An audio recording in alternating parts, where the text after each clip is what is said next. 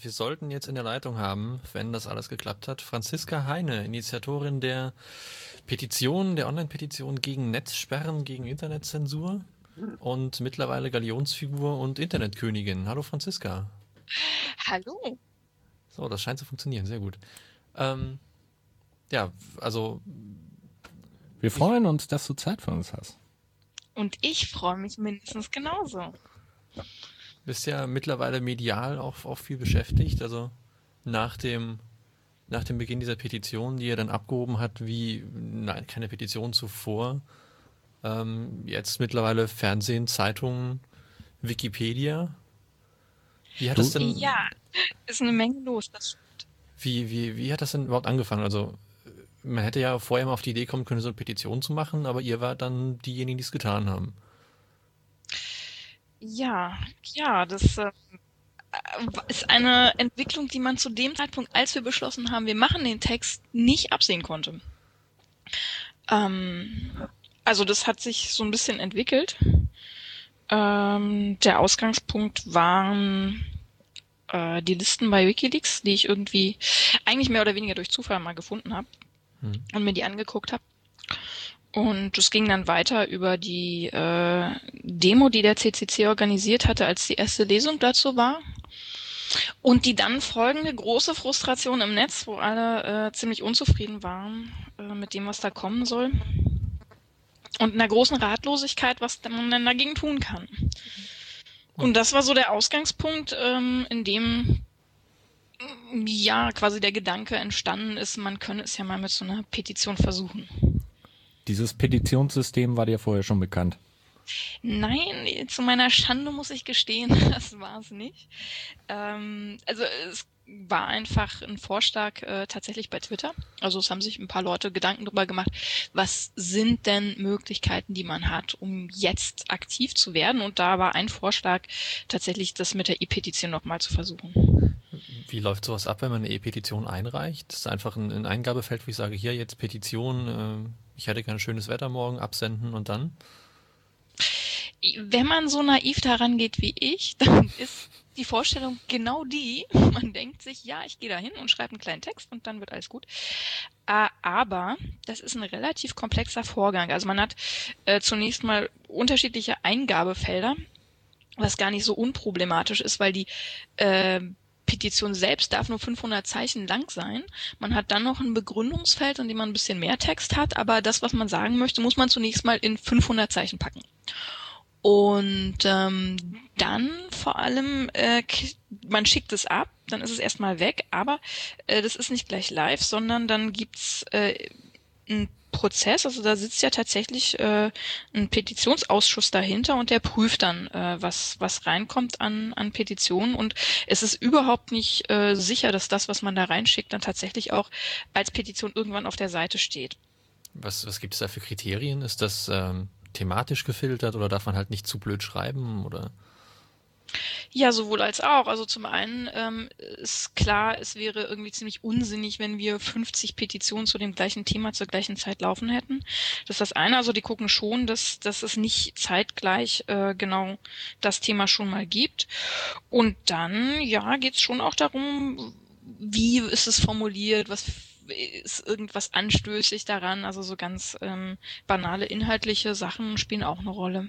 Und dann kriegt man einfach irgendwann eine E-Mail, da steht dann drin, Ihre Petition ist jetzt live unter der URL und tell your friends. genau, das, das, auch das hatte ich äh, so angenommen, aber nein, weit gefehlt. Das ist sehr, sehr lustig. Man bekommt, äh, man höre und staune, einen Brief. Also äh, der Bundestag schickt einem dann per Post äh, die Bestätigung, übrigens, Ihre Petition ist jetzt online. Ähm, und das Verfahren hatte in meinem Fall zur Folge, dass wir die 50.000 quasi schon so gut wie erreicht hatten, als nach drei Tagen dieser Brief dann bei mir ankam. Also die ähm, schicken den Brief dann ab, wenn es, wenn es online geht und wenn er ankommt, ist natürlich alles schon gelaufen, weil Internet ganz ist. Genau, ganz genau. Also naja, alles schon gelaufen ist gut. Also normalerweise geht es ja einfach nicht so schnell. Aber ja. in dem Fall war dann tatsächlich fast alles schon gelaufen, ja. Und diese 50.000, die waren dann der, der Schwellwert, um was genau zu erreichen? Mm, genau, also der, der, so eine Petition ähm, hat ja eigentlich zum Ziel, dass man äh, mit seinem Anliegen quasi nochmal angehört wird äh, äh, vor diesem Ausschuss. Und ähm, dafür ist es notwendig, innerhalb von drei Wochen 50.000 äh, Unterzeichner zu haben. Dann ähm, wird man als derjenige, der diese Petition eingereicht hat, eingeladen und hat äh, quasi Redezeit. Und kann dann zu der ganzen Sache nochmal Stellung nehmen, kann erklären, warum man da jetzt eigentlich ist und wogegen man jetzt genau ist und was einem nicht gefällt an der Sache. Ähm, aber dafür muss es natürlich eine relevante Anzahl an, an Leuten überhaupt interessieren. Und dann läuft die Petition aber eher noch sechs Wochen lang. Und was mit den Stimmen danach? Sind die dann nur so äh, nice to have oder? Äh, nein, nein, also es ist, also das ist richtig, sind sechs Wochen Mitzeichnungsfrist. Man kann auch über die, die, die anfänglichen drei Wochen hinaus äh, unterschreiben und sollte das auch dringend tun. Also falls jemand äh, darüber nachdenkt, eine Petition zu unterzeichnen und jetzt aber schon äh, ein bisschen Zeit vergangen ist, das ist durchaus relevant. Ähm, zum einen ist es natürlich wichtig zu zeigen, äh, es sind viel mehr Menschen als die, die jetzt in einer relativ kurzen Zeit äh, unterschrieben haben. Und zum Zweiten äh, spielt das bei den Anhörungen eine Rolle. Also äh, kann durchaus sein, wenn man, sagen wir jetzt, die 50.000 nicht komplett erreicht hat, aber kurz davor war zum Beispiel zu dem Stichtag und danach kommen dann aber noch ganz viele Stimmen, das äh, spielt schon eine Rolle auch für den Ausschuss, wenn es darum geht zu sagen, äh, wer wird angehört und wer nicht. Jetzt äh, hat diese Petition das ja nicht nur geschafft, sondern sogar in Rekordzeit geschafft. Ähm, aber bisher ist weiter mit der Petition noch nichts geschehen, oder? Das ist richtig. Wenn man auf die Seite geht, dann sieht man, die befindet sich momentan in parlamentarischer Prüfung. Und das Verfahren ist so, dass die ähm, beteiligten Parteien bis zu sechs Wochen Zeit haben, um sich mit dem Thema nochmal auseinanderzusetzen. Und jetzt in unserem speziellen Fall haben die natürlich ein ziemlich großes Interesse daran, diese sechs Wochen auch unbedingt auszunutzen, weil das dann bedeutet, äh, dass es in dieser Legislaturperiode eben nicht mehr angehört wird, sondern erst in der nächsten ähm, tatsächlich so weit kommt, dass wir da nochmal hingehen können und was dazu sagen. Okay, ähm, also erstmal verschleppen und abwarten und wird schon. Aber ähm, jetzt sind ja auch die Medien darauf aufmerksam geworden, nicht zuletzt dadurch, dass halt das Thema durch Twitter ging, durch die Blogosphäre ging und dann irgendwann ja auch zu dem ehemaligen Nachrichtenmagazin geschafft hat und von da aus dann wahrscheinlich auch mal auf Totholz. Was kannst du da mal so eine kurze Abfolge, was ist denn überhaupt geschehen? Ähm, das ging relativ schnell. Also so das erste zarte kleine Interview äh, hat am Anfang Sascha Lobo gemacht. Das hat er auf seinem Blog veröffentlicht und ähm, das war der Anfang und dann ging es unmittelbar irgendwie weiter und es kam äh, relativ schnell tatsächlich auch wirklich Zeitung, also gar nicht so sehr Online-Medien, äh, sondern eher so ähm, Tageszeitung auch äh, unter anderem. Und wir haben nach fünf Tagen äh, im Grunde schon äh, das Fernsehen gehabt. Also der Freitag, also die, die Petition wurde Montag äh, live geschaltet und am Freitag danach äh, waren so die ersten Sachen, also das, was in der Tagesschau zu sehen war und dann irgendwie Sat 1, N24, die haben auch Sachen drüber gebracht. Also es ging alles insgesamt ziemlich schnell. Also die, die, die, die ersten Radiointerviews waren, glaube ich, auch am zweiten Tag schon, ja, also zweiter, dritter Tag.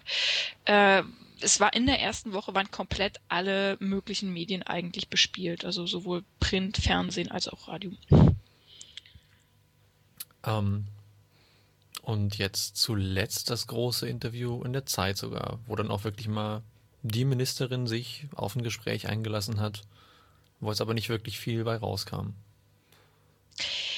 Ja, das Zeitinterview, was jetzt ganz zum Schluss stattfand, das war sicherlich irgendwie so das sagen wir mal, am, mit der weitesten Ausstrahlungskraft, so das größte äh, äh, Printmedium zumindest, ähm, einfach wegen der Tatsache, dass, dass das erste direkte Zusammentreffen war von Frau von der Leyen und mir.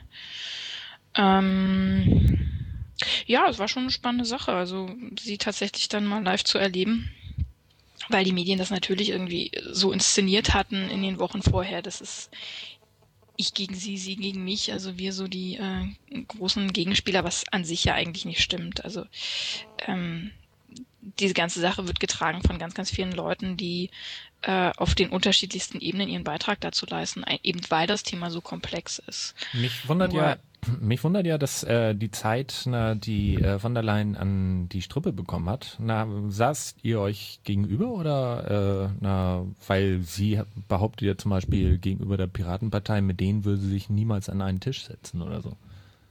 Ja, ja, wir saßen tatsächlich an einem Tisch in einem Raum. Man hat uns nicht in unterschiedliche Kammern gesperrt. Ich durfte ihr sogar die Hand geben. Ähm, nee, nee, das war schon tatsächlich so ähm, ein ganz äh, zivilisiertes Gespräch quasi. Ich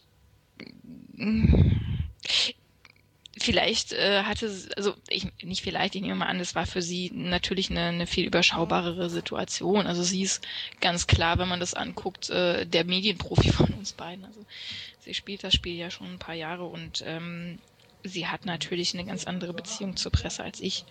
Sie hat äh, ihren Beraterstab, der vorher da ist, der nachher da ist. Ähm, da äh, fühlt sie sich ganz klar sicherer als wenn sie auf äh, Veranstaltungen ähm, von der Piratenpartei auf der einen Seite und dem CCC auf der anderen umringt wird. Also ähm, die hat schon, ich sage mal, Respekt vor dem, äh, was da in der Bewegung drin steckt und äh, es kommt ihr sicherlich entgegen, einzeln mit mir äh, zu reden. Und das äh, Interview hat dann auch das übliche Spiel genommen hier. Es gab drei Revisionen und dann kommt irgendeine Version raus, was keiner wirklich gesagt hat, wie das. Nun ja, also es ist natürlich so, wenn man ähm, in Deutschland Interviews gibt, ist das leider Gottes, äh, ich finde es eigentlich eine Unart, ähm, dass gerade bei Politikern dann einfach vorher schon klar ist, okay, ich gebe dieses Interview, aber äh, ich möchte darauf schauen im Nachhinein und ich möchte da nicht nur raufschauen, sondern ich möchte das Recht haben, auch Dinge zu verändern und das ist in dem Fall wie in vielen anderen ähm, klar passiert, ja. Also sie hat äh, da ausreichend Material hinzugefügt und ähm, Dinge weggelassen. Das ist schon ähm, also ja, bei einem Interview. Das ist das Spiel der Medien hier in Deutschland. Also bei einem Interview kann ich das ja auch noch verstehen, aber bei einem Streitgespräch macht das irgendwie wenig Sinn. Das ist halt das Problem. Also ich habe den Text natürlich auch bekommen, aber zum einen muss ich ganz ehrlich sagen, ähm, ich halte nichts von dieser Art und Weise mit solchen Dingen umzugehen. Also entweder ich habe die Argumente und ich habe sie dann auch, wenn ich rede oder äh, eben nicht. Und zum anderen ist es natürlich schwierig, was zu verändern und zu wissen, der andere verändert auch was. Und dann muss ich jetzt im Grunde antizipieren, was denn der andere verändert haben könnte, um meinen Text auch anzupassen. Also es ist an sich kein schönes Verfahren. Könnte man sowas nicht in Etherpad stecken und beide arbeiten einfach gleichzeitig dran und dann kommt was Gutes bei raus?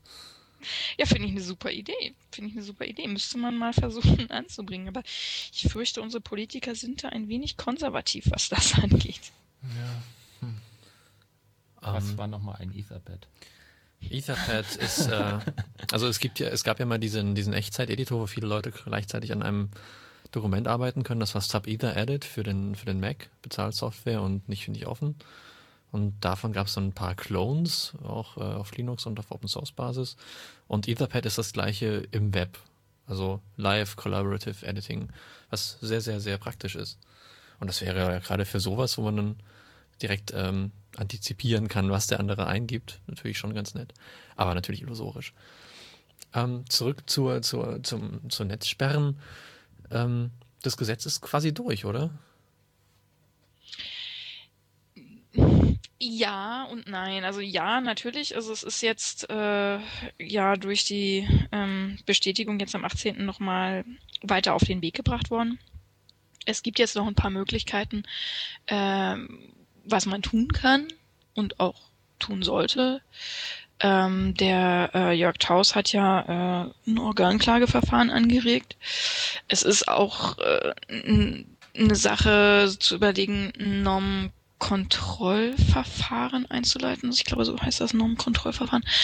Ähm, das kann aber immer nur aus dem Bundestag direkt passieren. Also das ist nichts, wo man als einfacher Bürger sagen kann, so, ich mache das jetzt mal, äh, sondern das ist tatsächlich an die politischen Strukturen gebunden und ähm, ja, ist die Frage, ob man da immer jemanden findet, der das übernehmen würde. Weil bei dieser Normenkontrollklage, äh, soweit ich weiß, ein Drittel aller Bundestagsabgeordneten irgendwie sich einigen müssen und sagen müssen, ja. Ähm, also dahinter steckt, ähm, die, eine Normenkontrollklage kann stattfinden, wenn ähm, in dem Fall jetzt gesagt wurde, okay, wir sind dafür, dass das Gesetz kommt. Aber wenn die Bundestagsabgeordneten das Gefühl haben, da ist jetzt so viel geändert worden zwischen der ersten und der zweiten Lesung, äh, was dazu geführt hat, dass das Gesetz, wo sie eigentlich mal gesagt hatten, ja, sind wir dafür, jetzt völlig anders aussieht und äh, quasi die Grundlage, auf der sie ihre Entscheidung einmal getroffen haben, jetzt eine völlig andere ist und die Prozesse die eigentlich eingehalten werden müssen, wenn solche Gesetze verändert werden, äh, nicht, nicht, nicht eingehalten wurden und deswegen der ganze Prozess an sich äh, nicht ordnungsgemäß verlaufen ist. Also das wäre dann ein Formfehler, würde aber dem Inhalt des Gesetzes ja so erstmal nicht widersprechen. Genau. Oder? Genau, da würde es um Formfehler gehen und da wäre einfach erstmal nur die Möglichkeit, äh, das Ganze nochmal auszusetzen, nochmal von, von vorne neu aufzurollen. Das wäre einfach eine Möglichkeit, dieses Gesetz erstmal nicht äh, äh, in Kraft treten zu lassen, sozusagen. Ist aber ähm, mit den existierenden Mehrheitsverhältnissen wohl nicht realistisch. Also ein Drittel der Leute. Das ist relativ unwahrscheinlich, ja. Und also nichtsdestotrotz sollte man es versuchen, mhm. ganz klar. Aber ja, das ist. Ähm, Aber worauf setzen wir dann unsere Hoffnung als äh, Internet-Community? Auf den Bundespräsidenten. Ähm, nee, ähm, das ist klar, also äh, die Hoffnung sollte man in, in, in jeden Weg, den man gehen kann, setzen. Den sollte man gehen, äh, immer mit der Maske, aber dass es eventuell doch dazu führen kann, dass es nicht kommt. Und klar, da ist auch Köhler eine Variante. Ähm, der Bundesrat kann auch nochmal äh, versuchen, das Ganze aufzuhalten und also das würde, wird einfach bedeuten, dass die, die, die Landesregierung oder aus den einzelnen Ländern muss ausreichend Druck kommen, dass dann der Bundesrat äh, sagt, okay, hey, stopp halt, ähm, wir wollen das so nicht. Denn das Problem an diesem Gesetz ist ja, dass dem BKA da eine Verantwortung übergeben wird, die eigentlich Ländersache ist. Und daher haben die Länder an sich durchaus ein Interesse dran, dass das eben nicht ähm, ähm, mit dem momentan geplanten Gesetz äh, äh, geregelt wird. Und das ist, wie gesagt, der Bundesrat wäre da dann auch nochmal ein Anlaufpunkt. Also äh, im Grunde über die ähm, Landesregierung, Landesvertretung, also dass jeder, der ähm, Kontakt zu Bundestagsabgeordneten in seiner Region hat oder ihn, ihn einfach aus diesem Grund herstellt, ähm, versucht darüber Einfluss zu nehmen und dann quasi seine direkten Landespolitiker ähm, dazu bringt, eben äh, auf Bundesebene Druck zu machen.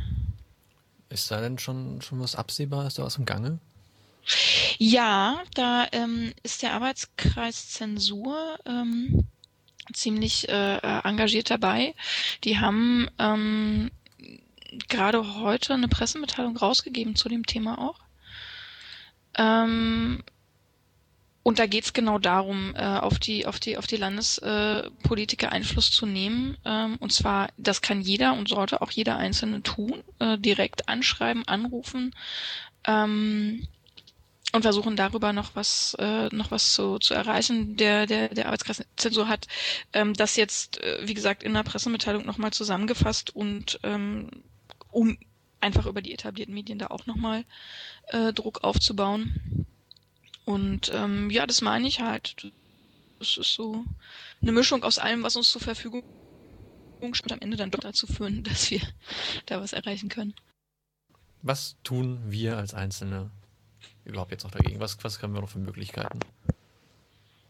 Ja, ähm, ich kann mich da nur wiederholen. Das, was ich gerade schon mal gesagt habe, ist, ist wirklich extrem äh, wichtig, Einfluss auf die Politiker äh, in den einzelnen Bundesländern zu nehmen, denn ähm, das sind die, an die man als erstes rankommt und äh, sind vor allen Dingen die, die dann im Bundesrat dafür sorgen können, dass der Bundesrat insgesamt das Ganze nochmal äh, äh, kritisch beleuchtet und eventuell stoppt. Und ähm, da zeigt die Erfahrung einfach, je direkter man den Kontakt sucht, über Telefon, über Briefe, Briefe, ja. Ähm, wir dürfen nicht vergessen, dass, ähm, dass die Internetausdrucker sind. Äh, es ist wirklich was anderes, ob man den Brief schreibt oder anruft äh, oder eine E-Mail. Ähm, darum, mh, mm, wo man kann, sollte man das tun. Wenn man das direkte Gespräch mit ihnen suchen kann, auch das. Ähm, alles hilft. Die müssen einfach spüren, dass da tatsächlich äh, Menschen immer noch dahinter stehen und immer noch, auch wenn das jetzt erstmal so aussieht, als würde das Gesetz kommen, ähm, der Meinung sind, das ist falsch und diese Meinung auch artikulieren. Sollte man da nicht vielleicht auch einfach mal so eine so einen Internetkurs für die Parteien machen, dass man einfach mal ein paar Leute einlädt und denen sagt, hey, passt mal auf, das Internet ist gar nicht so böse, es gibt auch total coole Sachen und es, ähm, es wäre ein großer Verlust, wenn ihr so weitermacht? Ähm, ja, das ähm, muss ich ganz klar unterstützen. Also wir haben in den letzten Wochen auch wirklich eigentlich von Anfang an versucht, auf Politiker zuzugehen, nicht nur auf Politiker, auch auf ähm, Vereine. Also wir dürfen ja nicht vergessen, diese ganze äh, Problematik des dokumentierten Missbrauchs, da sind ja auch sehr viele Kinderschutzvereine einfach involviert und da gibt's äh, ganz viel Unwissen und äh, Verständnis für unsere Forderungen kann man hauptsächlich dadurch erreichen, dass man eben mit diesen Leuten redet und auch mit Politikern redet und auch anbietet, ähm, ja, da zu sein, mit Wissen zur Verfügung zu stehen äh, und ihnen einfach klar macht, dass, dass äh, die Mittel, die sie da einsetzen wollen, ähm, für das, was sie da wollen, der falsche Weg sind. Und äh, das erreicht man nur über Gespräche. Und äh, deswegen ist es auch wichtig, das, das, das weiter zu forcieren. Und ich denke,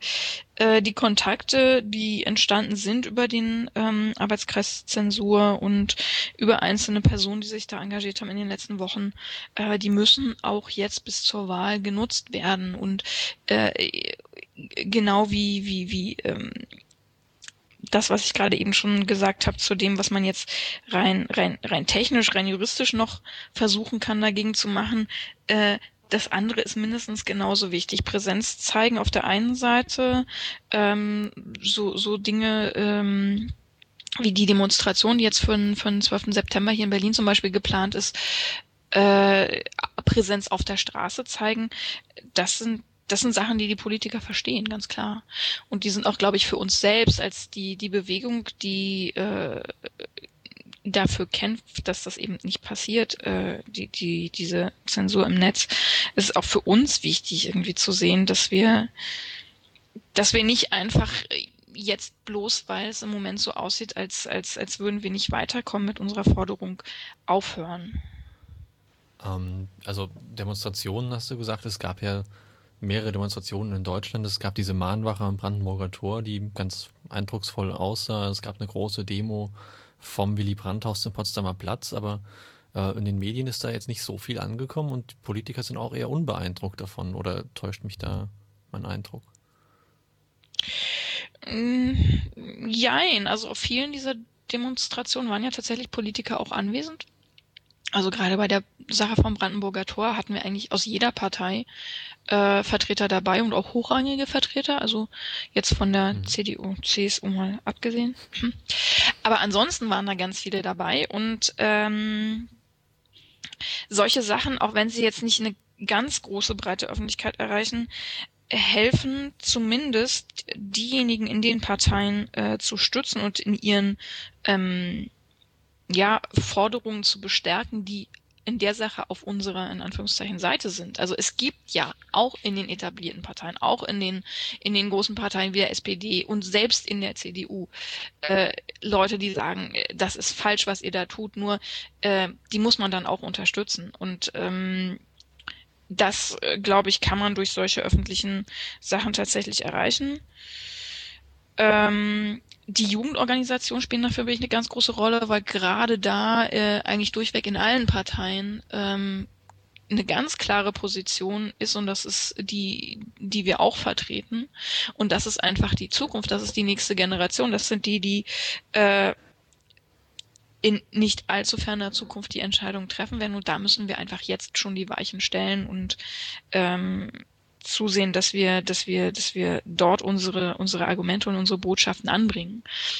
Äh, und auch deshalb ist es wichtig, dass wir da weitermachen. Wenn man jetzt äh, von der nicht ganz so fernen Zukunft spricht, in den Gesetzesentwurf ist ja auch ähm, schon mal vorgesehen, dass das Gesetz nur, ich glaube, drei Jahre gelten soll und dann noch überprüft wird. Ist da, kann man darauf noch hoffen? Ist das äh, realistisch, dass sie dann sagen, ja, nee, war eine doofe Idee? Naja, aus meiner Sicht ist das nicht ganz ungefährlich. Ähm, das ist kein langer Zeitraum. Äh, ich könnte mir zwei Szenarien vorstellen. Zum einen, ähm, dass gerade weil der Zeitraum begrenzt ist, man jetzt sehr, sehr, sehr, sehr genau darauf achten wird, was auf diese Listen kommt und was nicht. Und dann in zwei Jahren oder drei Jahren, ich habe es gar nicht genau im Kopf, äh, sagen kann, hey, schaut mal her. Diese Listen funktionieren hervorragend, wunderbar. Wir haben jetzt ja in den letzten Wochen irgendwie auch gesehen, wie so Umfragen und ähm, äh, Fakten äh, sehr leicht auch einfach so gedreht werden können, wie man sie gerade braucht und äh, man dann eben feststellt, ja, wir haben das super hingekriegt, wir machen einfach weiter und jetzt unbefristet.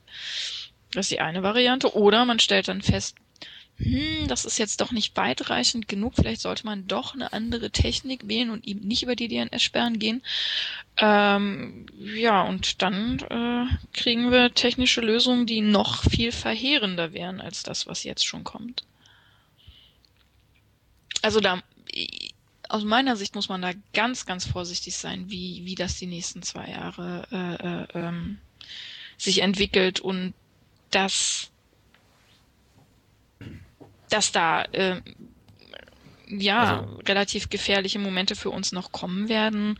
Daran habe ich überhaupt gar keinen Zweifel. Also ich fand, äh, wir haben Beispiele dafür gesehen, wie, wie, wie Politik gemacht wird, einfach ähm, schon Anfang des Jahres, als diese Provider-Verträge gemacht wurden und ähm, ja, mehr oder weniger ähm, die ja, also äh, zu einem Gespräch eingeladen wurden, was inoffiziell und informell war und dann da rausgingen und auf einmal hatten sie alle äh, zugesagt, noch bevor sie das selbst eigentlich wussten. Und ähm, das wurde ja jetzt bei dieser Rio-Nachfolgekonferenz mit den Social Networks auch versucht. Also irgendwie ja, Weichen also, zu stellen. Um, um das nochmal kurz ähm, zu den Leuten in Erinnerung zu rufen, es, es gab Anfang des Jahres diese, dieses informelle Treffen mit, von BKA und großen Internetprovidern und denen wurde dann gesagt, hier, macht jetzt mal diesen Vertrag mit, mit dem BKA, sperrt Kinderpornoseiten, sonst kommt ein Gesetz, sonst zwingen wir euch per Gesetz.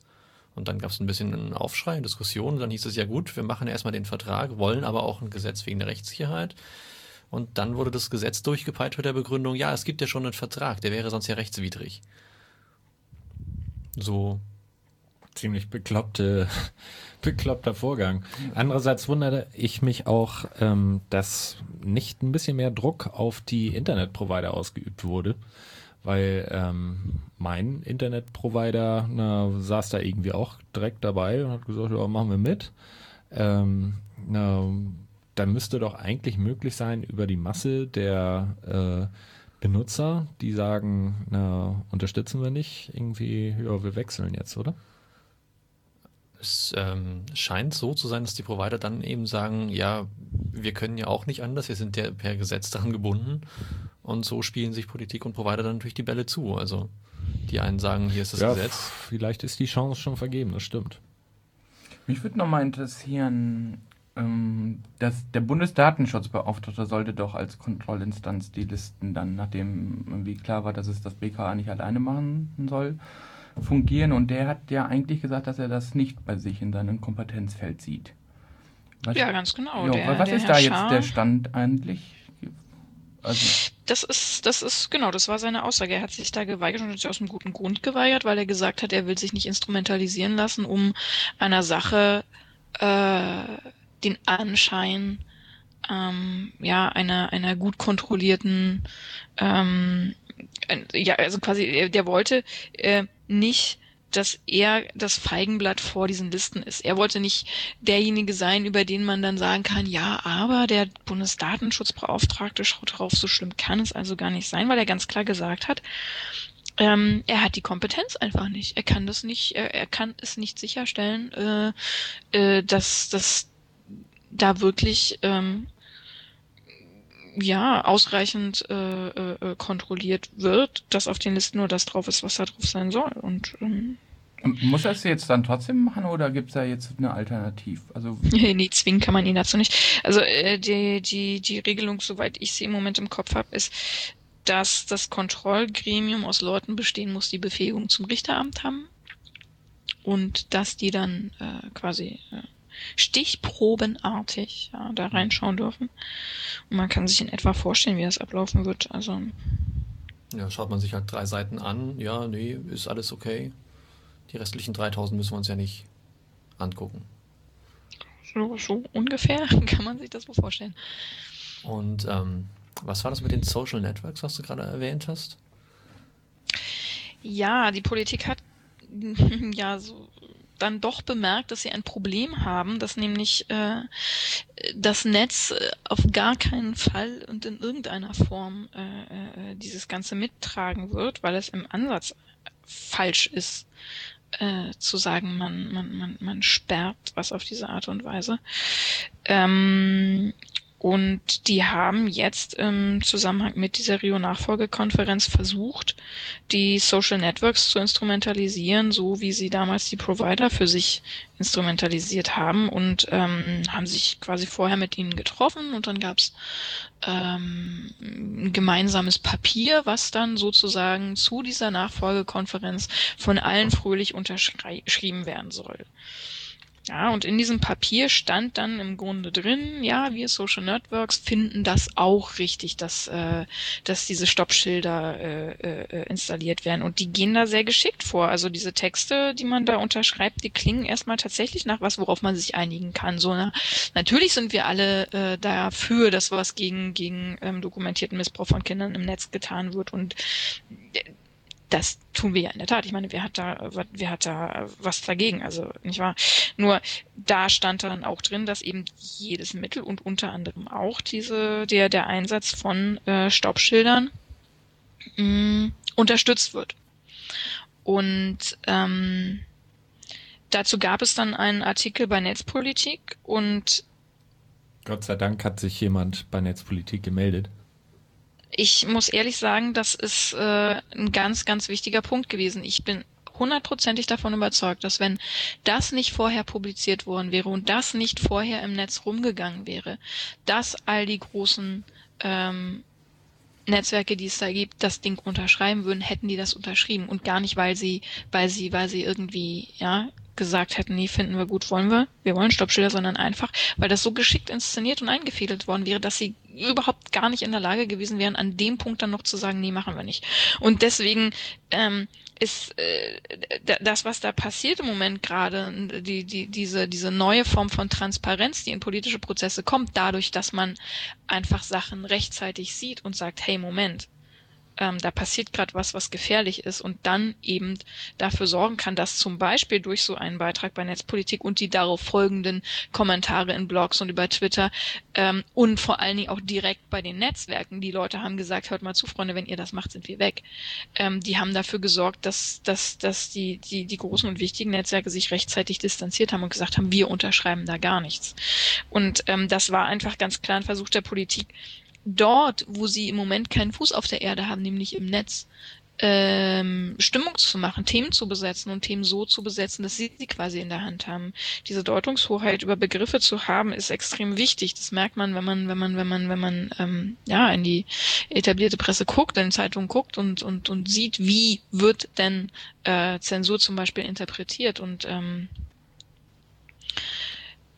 darum äh, war an dem Punkt wichtig zu zeigen, äh, wir lassen uns nicht so einfach äh, äh, von euch instrumentalisieren. Da wissen wir ja wenigstens, was, was drinsteht in dieser Erklärung, aber die Originalverträge, die sind immer noch nicht bekannt. Richtig? Also da, die BKA und, und Provider haben sich zusammengesetzt, die Verträge sind geheim und, und sollen noch nicht rausgegeben werden. Oder ist da mittlerweile mal was bekannt? Nee, ganz genau. Also die Verträge bestehen zwischen den Providern und dem BKA und ähm, die haben sich, wenn ich das richtig verstanden habe, darauf verpflichtet, äh, ähm, die nicht zu veröffentlichen, also beidseitig. Das heißt also, selbst wenn eine Seite jetzt sagen würde, okay, fein, wir würden die veröffentlichen wollen, müsste die andere Seite zustimmen. Und über das Informationsfreiheitsgesetz können wir als Bürger da auch nicht irgendwie rankommen oder so. Weil sie dann eben sagen, wir haben vereinbart, dass es geheim ist und das sind dann wahrscheinlich ja, Betriebsgeheimnisse ja. oder so. Ganz häufig. Wäre das nicht was Schönes für Wikileaks auch? Mal angenommen, es, Ja, ich äh, könnte mir vorstellen, dass die an sowas sehr interessiert wären. Angenommen, Wenn es ihr hört da jetzt jemand Kontakte zu habt, aus der die Rechtsabteilung. Verträge in der Westentasche habt, hey, immer her damit. Also ja, natürlich. Also es wäre natürlich sehr interessant zu sehen, was da drin steht. man weiß ja eigentlich. nicht, wo man solche Verträge mal verliert. Ich meine, so dieses Papier, dieses Totholzmedium ist ja doch sehr flüchtig und äh, Nicht wahr? also falls hier niemand aus Rechtsabteilungen von keinem Provider zuhört und diese Sachen auch nicht verlieren möchte, Wikileaks wäre bestimmt sehr dankbar dafür. Aufruf Die- zu Straftaten. Nein, zu, zu keinen Straftaten. Also Genau, nichts läge Aufruf uns äh, ferne. Straftaten. Genau. Ich fand ja noch ganz Nein, also das Problem ist tatsächlich, also will ich das vielleicht nochmal ganz kurz sagen, da es geht um Transparenz. Es geht auch um in dem Fall darum, dass nicht klar ist, äh, was passiert da eigentlich im in, in unserem Namen sozusagen. Also ich meine, die Vertreter, das, ist, äh, das ist das ist eine Vereinbarung zwischen zwischen ja, dem Staat, auch wenn das BKA jetzt tatsächlich den, den, den Vertrag unterschrieben hat und den Providern und wir als Volk dieses Staates, als Bürger dieses Staates hätten eigentlich äh, wenn man es so sieht, das volle Recht zu wissen, was da eigentlich in unserem Namen passiert. Und ähm, deswegen ist es, glaube ich, auch ganz entscheidend, äh, dass wir, dass wir versuchen, diese politischen Strukturen transparent zu machen, eben dadurch, dass wir in Ausschusssitzungen gehen, dass wir auf Parteitage gehen, dass wir ähm, da sind und sehen und hören, warum Politiker welche Entscheidungen treffen. Und ähm, das war für mich auch in den letzten Wochen ein ganz wichtiger Punkt. Und, äh, also wie sieht das von innen dann aus? Ist das wirklich so, äh, wie man sich das vorstellt? Dass alles in irgendwelchen Hinterzimmern geklüngelt wird oder? Das wird sich zeigen. Ja, es hat schon sehr viel mit mit mit ähm, Absprachen und mit ähm, können wir uns das leisten, das und das zu machen oder verlieren wir dann die Unterstützung, wenn wir wiederum den und den Antrag durchkriegen wollen. Es ist ein ständiges äh, Taktieren und Abwägen und ähm, was mich persönlich am meisten schockiert hat, ist die Tatsache, dass die Politik in Deutschland tatsächlich von der Bildzeitung gemacht wird. Also das das Argument für Politiker zu sagen, nein, wir können nicht sagen, wir sind gegen dieses Gesetz. Das Hauptargument ist, wenn ich das sage, stehe ich morgen in der Bildzeitung als äh, Pädophiler. Das Dann- finde ich ein ziemliches Armutszeugnis, dass unsere Politik von der Bildzeitung gemacht wird. Dann äh, werden wir es den Papiermedien und der Politik wohl zeigen müssen, dass dieses Netz gar nicht so klein und unscheinbar ist. Also Stichwort Sturm genau. aus Scheiße. ja, Sturm aus Scheiße für die SPD und für wen nicht alles. Der Netzwahlkampf kann man sich wohl schenken. Da würde ich kurz sagen, Sturm aus Scheiße, ja. Ähm, man sollte aber doch differenzieren, über wen man den auskippt, weil man darf, und das ist äh, leider Gottes so, wir sollten äh, wirklich sehen, dass da auch äh, Politiker sind, die äh, uns helfen, Okay. die gut für uns sind, die ähm, Also, alle nicht verzweifeln. Es gibt noch Hoffnung. Weiterkämpfen. absolut, absolut. Ja, wunderbar. Vielen Dank. Wir sind leider am Ende unserer arg begrenzten Sendezeit angekommen. Können vielleicht nochmal hinweisen auf ähm, die Demo im September Genau, in Berlin. 12. September, Ganz Berlin. genau, 12. September. Freiheit statt Angst. Ähm, je mehr, je besser. Also ähm, das wird von, einer, von relativ vielen Verbänden getragen inzwischen und ähm, ich kann nur dazu aufrufen, kommt vorbei, geht mit. Vielen Dank, Franziska. Das war Sehr Nerd gern. Alert.